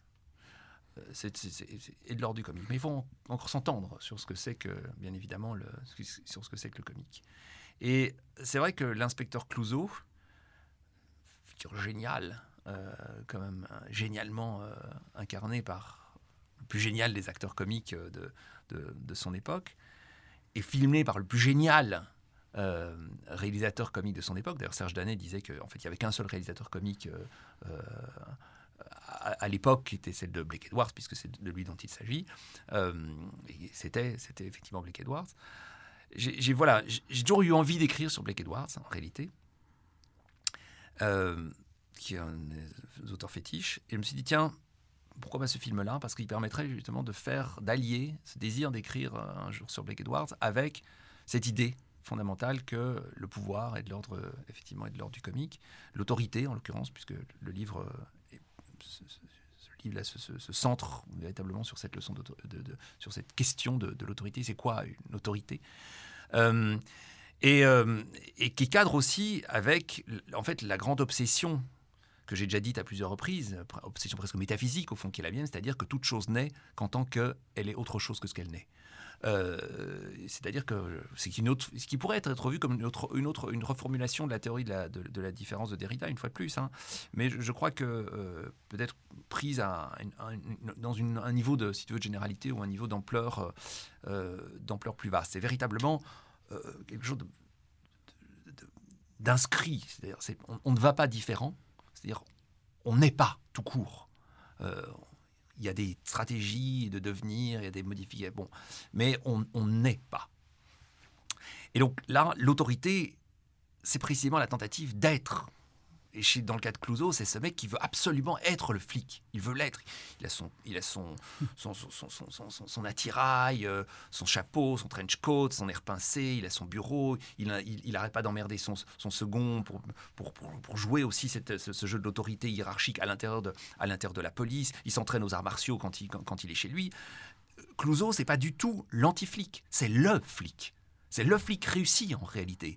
Et c'est ce que c'est le génie d'une certaine manière de Blake Edwards d'avoir réussi à nous montrer ce que c'est que un vrai flic en réalité, celui qui incarne au plus près cette chose impossible à incarner qu'est l'autorité, qui est impossible à incarner tout simplement parce que l'autorité en tant que fondamentalement comique n'arrête pas de s'effondrer sur elle-même dans le moment même où elle veut se performer. C'est un point qui a été très bien euh, vu par Alenka Zupancic dont je regrette beaucoup qu'on n'en parle pas davantage parce que pour moi c'est une véritable une véritable génie. Elle est au niveau de son compatriote euh, et ami du reste euh, Slavoj Žižek. Elle a écrit un, livre fantastique sur la comédie hein, qui s'appelle The Odd One In, The Odd One In. Et, dans lequel elle dit, elle décrit, euh, c'est à la fois très simple, mais en même temps, pour moi, ça change tout. Elle décrit la, la, blague traditionnelle, enfin la scène de slapstick traditionnelle du, du, gros monsieur qui fume le cigare et qui glisse sur une peau de banane et qui se casse la figure. Elle dit, mais pourquoi est-ce qu'on rigole face à cette scène? L'interprétation traditionnelle, c'est euh, effectivement le, personnage euh, était là euh, tout digne et puis s'effondre et, il est là et puis se relève très vite. Il est ridicule, il a perdu sa dignité et parce qu'il a perdu sa dignité, il est ridicule. Elle dit, non, c'est pas vrai. Ce qui est drôle et ce qui nous fait rire en réalité, c'est le fait qu'on se, se, rend compte, grâce au fait qu'il tombe, que c'est sa dignité qui était ridicule c'est pas le fait qu'il tombe, c'est la dignité elle-même qui est le lieu de, qui est le lieu d'une certaine manière du comique. Et de même, chez, chez, euh, chez Clouseau, il y a cette prétention à l'autorité qui est le lieu où l'autorité s'effondre. Et parce qu'elle s'effondre, euh, est définie effectivement une forme de comique, et un comique, à nouveau, qui, qui cadre avec ce que disait Deleuze sur Sakarmazoc et, et sur la question de, du contrat euh, de, masochisme comme étant un contrat comique parce qu'il nous emmène dans des conséquences qui sont des conséquences, comment dirais-je, des conséquences où le où, l'objet, c'est-à-dire le contrat que l'on signe euh, et qu'il s'agit de respecter comme ça scrupuleusement, est évidemment un objet dont le respect scrupuleux nous fait sortir de manière absolument radicale de tout contrat possible, parce que s'il y a une chose sur, laquelle on ne peut pas, d'une certaine manière, s'entendre, c'est sur, les conditions de la jouissance. Euh, et j'ai trouvé ça, voilà, de, Clouseau m'a beaucoup intéressé comme, euh, comme, personnage incarnant, incarnant au plus près cette figure de l'autorité. C'est pour ça qu'il il, crée, il fait un espèce de petit diptyque avec de fait le livre sur la police, Poétique de la police, qui est un livre dans lequel, là aussi, j'ai voulu renverser un petit peu les choses, au sens où. Euh, voilà, bon, euh, Clouseau est un flic, mais sur cette question de l'autorité, j'en avais pas fini avec les flics, pour, ainsi dire. Vous vous rendez compte que la, police, c'est l'ennemi, on est tous d'accord là-dessus, mais encore faut-il s'entendre sur ce que c'est effectivement la police. on voit que l'autorité de la police est de l'ordre du comique, c'est déjà quelque chose, mais est-ce qu'on peut, est qu'on peut aller plus loin? Et là, j'ai fait un geste euh, qui était aussi un geste un peu d'inversion ou d'emmerdeur, ou je ne sais pas très bien comment on pourrait qualifier mon, ma manière de travailler, mais bon, euh, dans laquelle je lisais les bouquins de sociologues de la police qui étudient un peu comme ça les commissariats. Et ils décrivent tous, il y a toujours un moment où ils décrivent les vestiaires. Et dans les vestiaires des commissariats, euh, ils ne peuvent pas faire autrement que noter que dans les placards, sur les murs, il y a des affiches de films de flics, ou La haine de Mathieu Kassovitz, ou enfin des, des trucs comme ça. Et quand il le note, il le note comme ça, avec la distance du mec qui fait son ethnographie. Et puis, soit ils n'en tirent aucune conséquence, soit ils disent ouvertement, et j'ai vu ça noir sur blanc chez, chez Fassin, chez, enfin, chez toute une série de gens très sérieux et qui font un travail magnifique, mais dire, oui, euh, voilà, la relation avec ces, images, une relation peut-être d'identification, mais c'est- secondaire parce que le vrai travail du flic n'a aucun rapport avec ça. Et donc, en, réalité, on ne va pas en parler parce que ça ne dit rien, ça ne, dit rien du travail de la police. Et je me suis dit, ici, en fait, c'était absolument l'inverse. Et si la réalité du travail de la police, ce que la, véritablement la police, était incarnée en vérité par les images et pas du tout par effectivement, les mecs, ils s'emmerdent, ils sont, sur, ils sont dans leur voiture à se geler les couilles en attendant qu'il y ait un truc qui se passe, il n'y a rien qui se passe. Bon, euh, de temps en temps, pour se réveiller un petit peu, ils, mettent, la, sirène, ils font des, dérapages dans les cités euh, parce qu'ils n'ont rien à faire. Puis en fin de, mois, parce qu'ils n'ont pas rempli leurs objectifs, hein, euh, comment dirais-je, imposés par le commissaire, ils arrêtent tous les mecs qui fument des joints parce que ça leur fait des, petites affaires, classe- des affaires réglées immédiatement, ça leur fait monter leurs points, etc. etc. Alright, mais c'est pas ça qui fait qu'un flic est un flic d'une certaine manière. C'est pas ça qui fait qu'un flic remplit une fonction qui est la fonction de police. Et en regardant les films, les films de flics, outre euh, un certain nombre de figures qui, qui confirment sur le mode sérieux ce qu'était Jack Clouseau, qu'on pense l'inspecteur Harry, Harry Callahan, il n'arrête pas de se disputer avec ses supérieurs, euh, il n'arrête pas de se faire engueuler, de se faire mettre à la, de se faire mettre à l'amende. C'est le meilleur flic, c'est le meilleur flic de tous. C'est le flic de rêve, d'une certaine manière. C'est celui par lequel l'institution peut se dédouaner en permanence de vouloir cette chose que euh, Harry Callahan en fait incarne. C'est en fait c'est lui effectivement le, bon flic. C'est tous les autres qui sont en, réalité nuls, qui sont pas assez euh, bourreaux de travail, qui sont pas assez euh, euh, sérieux, qui sont pas assez, qui arrêtent pas les méchants quoi. Voilà, qui, font pas, qui font pas la justice, qui n'incarnent pas d'une certaine manière cette figure de la justice. Mais à côté de ça, il y avait tout, il y a toute une série d'autres cas qui m'ont, qui m'ont, intéressé comme ça. Alors, on pourrait citer aussi le cas, mais ça qui est énorme, euh, le cas de, de, de, de de la série des films de Police Academy.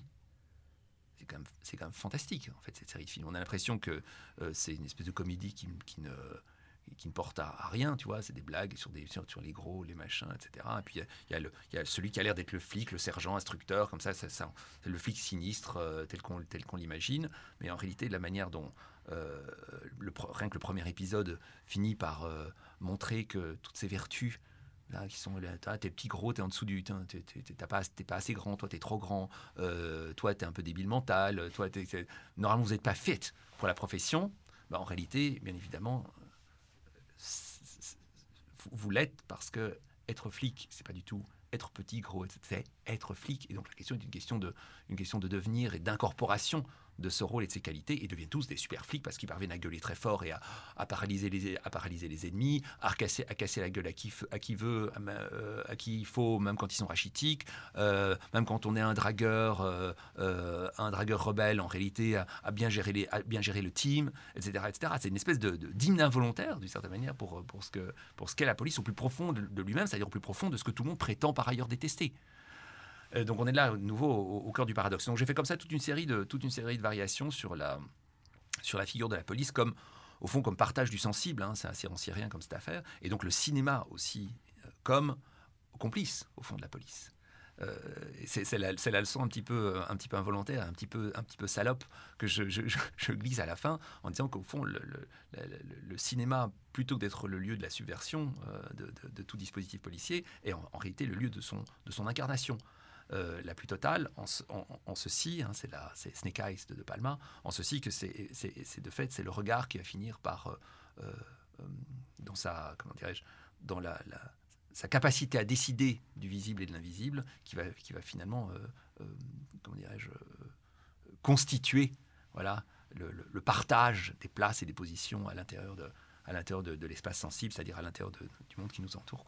Oui, puis d'ailleurs, c'est- vrai pour le monde dans lequel on vit, à quel point il, est, cinématographique. Euh, presque ontologiquement. On, peut difficilement concevoir notre monde sans le cinéma. Et le fait que tu viennes aussi de la critique cinématographique, je pense que c'est quelque chose qui est en toi euh, complètement. Et, euh, et ce qui fait que ça vient tout naturellement dans toutes tes réflexions, euh, même quand le sujet, a priori, est un sujet qui, euh, qui, qui, qui pourrait en être très éloigné. Et puis, donc, finalement, on l'avait déjà évoqué, tu en es venu, enfin, pas finalement, au sens que c'est n'est pas ta dernière œuvre, mais je pense que ça c'est un peu une sorte de de. Enfin, c'est quand, quand, tu fais qu'est-ce que la pop philosophie. Euh, comme tu dis, c'est le paradoxe que tu n'avais pas envie de le faire au début parce que tu avais envie d'en faire de la pop philosophie et de pas réfléchir à ce que c'était. Mais tout ce parcours t'a quand même amené à un moment donné euh, à un moment aussi où euh, il y a eu tout un débat autour de plusieurs euh, auteurs, de plusieurs sens, etc., etc., par rapport à la question de la semaine de la pop philosophie dans laquelle tu, as été très engagé, etc., le manifeste que tu as, que tu as co-signé et, et, rédigé, qui, qui, est extrêmement intéressant. Et enfin, en tant que que positionnement, c'est sûr que, comme je disais, il y a un côté extrêmement salutaire, on l'aura bien compris avec tout, ce que tout ce que tout ce qu'on vient d'entendre. Il y a un côté salutaire dans la différence radicale euh, d'attitude, de, de, pensée du populaire que tu proposes par rapport à ce que on a beaucoup fait euh, un peu partout. la France a pris, enfin, le monde francophone était un petit peu en retard, mais bon, là, il est en, en ébullition par rapport à ça. Mais la façon dont on a beaucoup utilisé surtout la culture populaire comme un prétexte, chose que tu ne fais jamais, mais comme un prétexte à tout simplement business as usual. Donc, c'est les célèbres Batman and Philosophy, Black Sabbath and Philosophy, euh, Twitter and Philosophy, etc., etc., où finalement, ce que tu as, c'est euh, OK, on te donne un peu de Batman, mais au fond, c'est euh, tout à coup, bah, c'est Batman et Nietzsche, Batman et et, euh, et, Kant, Batman, et etc., etc. Alors, où là, il y a quelque chose qui est, je pense, vraiment presque à l'opposé de, ce que, de ce que toi tu proposes. Et donc, c'est pour ça aussi que le, que, que le livre sur qu'est-ce que la, pop philosophie, euh, c'est de tout ce qu'on a proposé autour de, autour de ce terme, je pense que c'est une des... Euh, en la fois en revenant à Deleuze, mais en, dépassant, si l'on veut, ou en tout cas en, allant ailleurs aussi, puisqu'encore une fois, tu fais un peu la même chose, et cette fois-ci par rapport à Deleuze, c'est de lui faire voir autre chose dans, euh, dans, dans, cette proposition de Deleuze.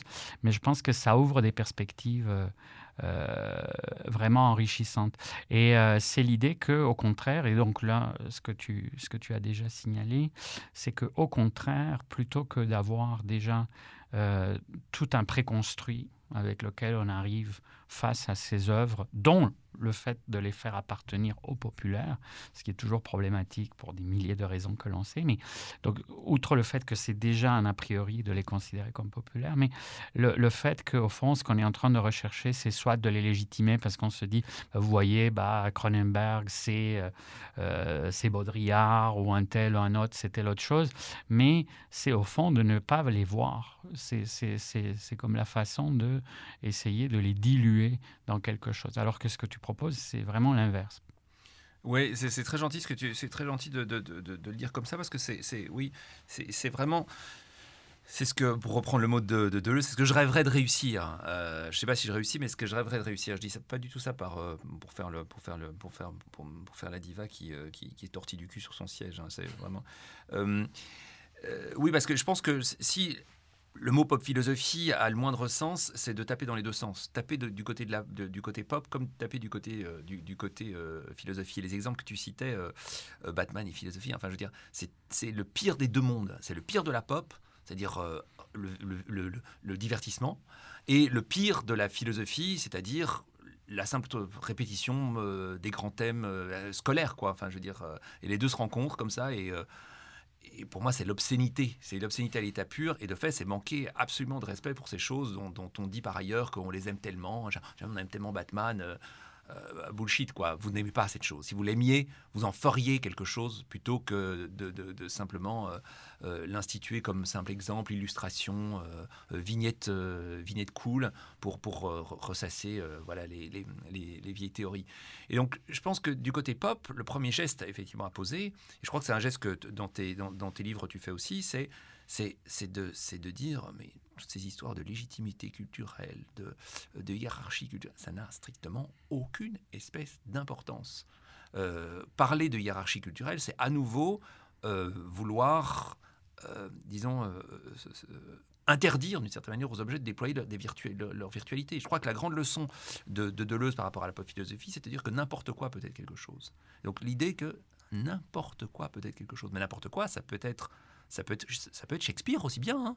C'est pas grave que ce soit Shakespeare. Comme c'est pas grave que ce soit, euh, euh, je sais pas moi, La Nuit des Morts Vivants 26. Enfin, je veux dire, c'est pas, peu- importe, parce que la seule chose qui compte, c'est ce que vous allez tirer de cette affaire. Si vous allez, si vous plongez euh, dans, dans- dans- dans Evil Dead et que vous en faites rien, vous êtes aussi nul, aussi con que le mec qui, euh, que George Steiner lorsqu'il répète, euh, lorsqu'il chante les vertus de, de, Flaubert et de Cervantes, aussi con. Vous faites rien. Vous faites juste répéter des espèces de, de phénomènes qui sont des, des phénomènes d'identité, euh, d'identification sociale, euh, tout à fait fermés. vraiment, je vraiment je, je, comprends pas. Et ça, c'est quelque chose que toi tu fais très bien. Si je peux me permettre de, te faire un compliment dans ton bouquin sur Messaline, dans, te- toutes tes petites brochures aussi. C'est-à-dire, ça n'a pas beaucoup, ça n'a pas d'importance. Et un- un roman.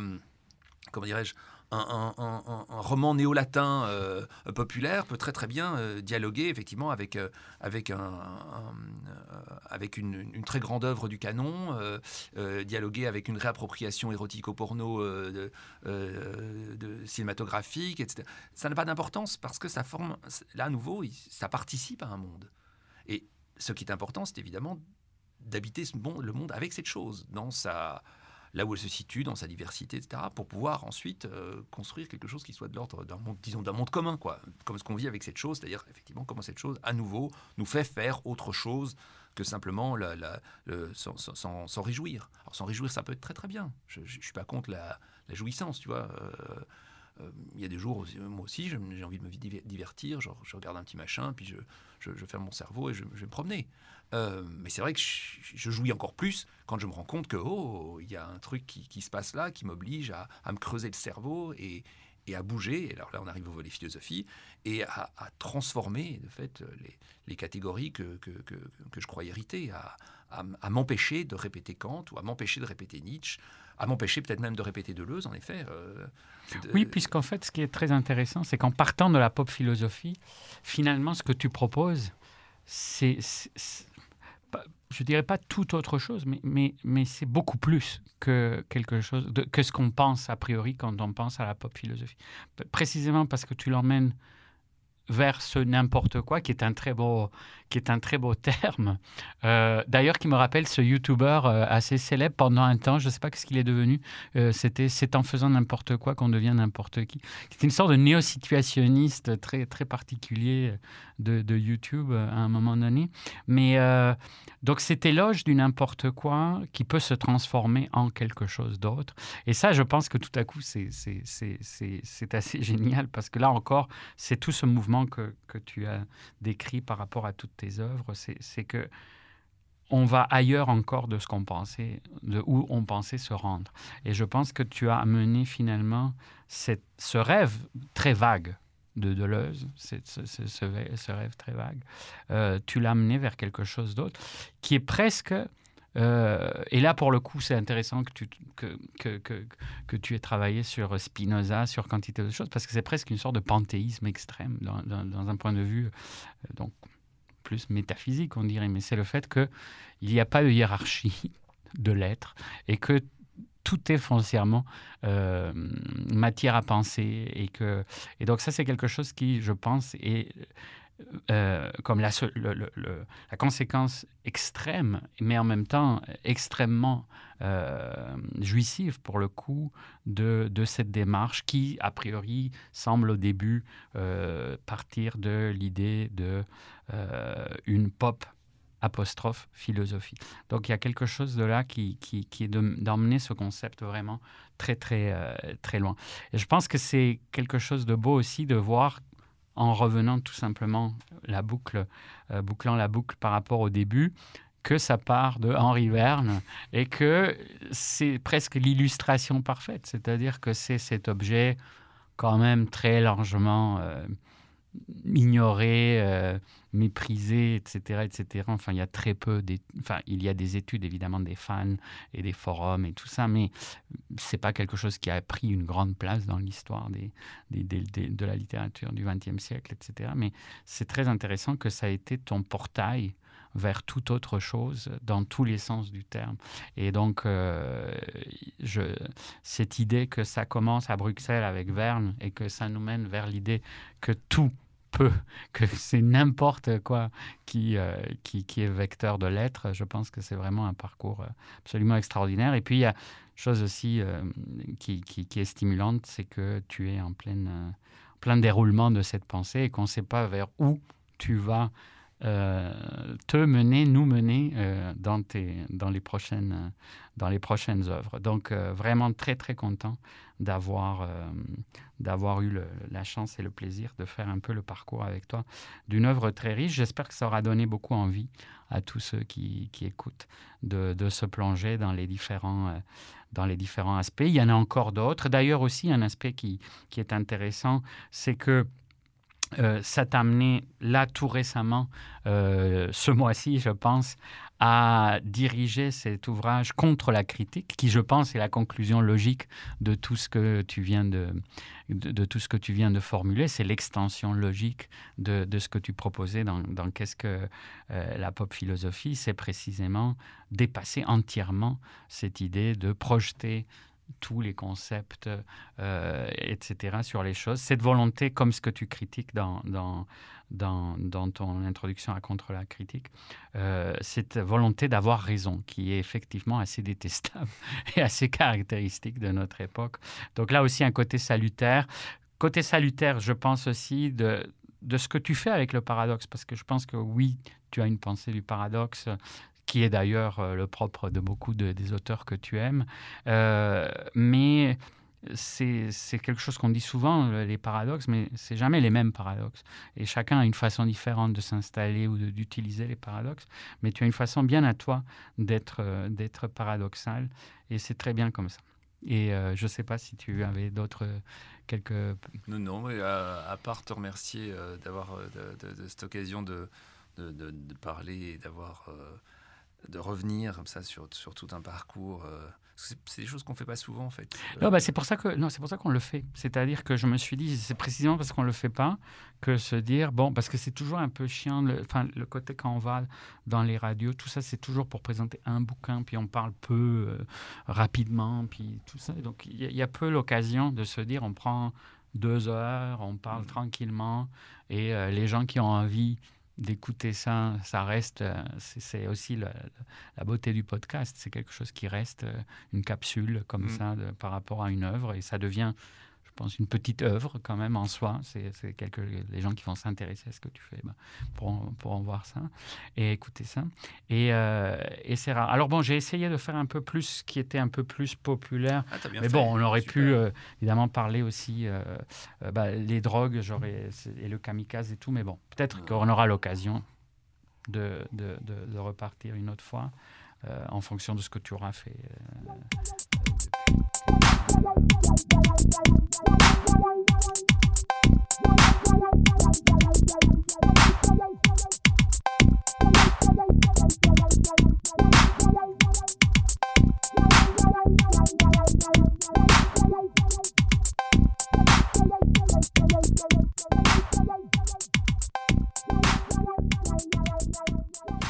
Bonjour à toutes.